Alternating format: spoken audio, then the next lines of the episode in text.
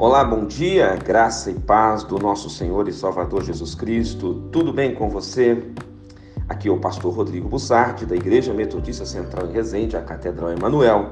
Eu tenho uma palavra de Deus para o seu coração. Primeira carta do apóstolo Paulo aos Coríntios, capítulo 2, verso 5. Para que a vossa fé não se apoiasse em sabedoria humana, e sim no poder de Deus.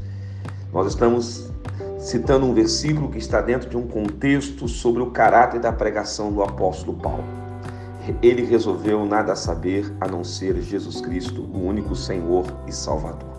E o caráter da sua pregação, o caráter do seu ministério, foi expor o poder de Deus, levar as pessoas a uma fé genuína no Deus vivo, no Deus que opera maravilhas, no Deus que enviou Jesus para ser o nosso Senhor e Salvador a pregação do apóstolo Paulo se apoiou no poder do Espírito Santo para que a fé das pessoas pudesse ser genuína e fervorosa. Deixa eu te dizer uma coisa, a sua fé, ela não pode estar em teorias. A sua fé não pode estar naquilo que os outros estão vivendo.